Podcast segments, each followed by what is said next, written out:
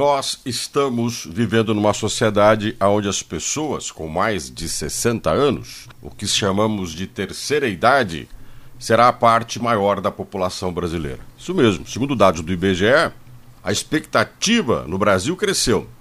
Agora é de 76,8 anos. Lembrando que as mulheres vivem mais, mais de 80, e os homens estão ali beirando os 74.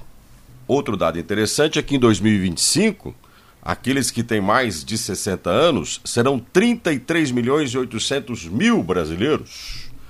Um terço da população terá mais de 60.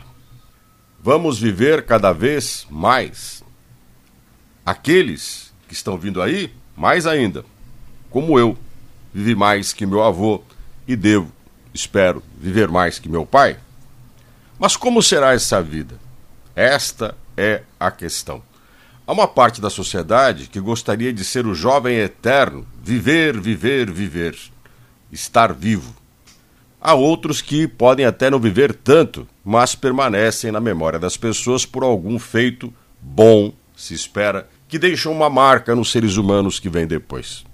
É o chamado sentido da vida, o valor que a vida tem. Alguns deixam um legado, outros são esquecidos, por mais que tenham vivido muito.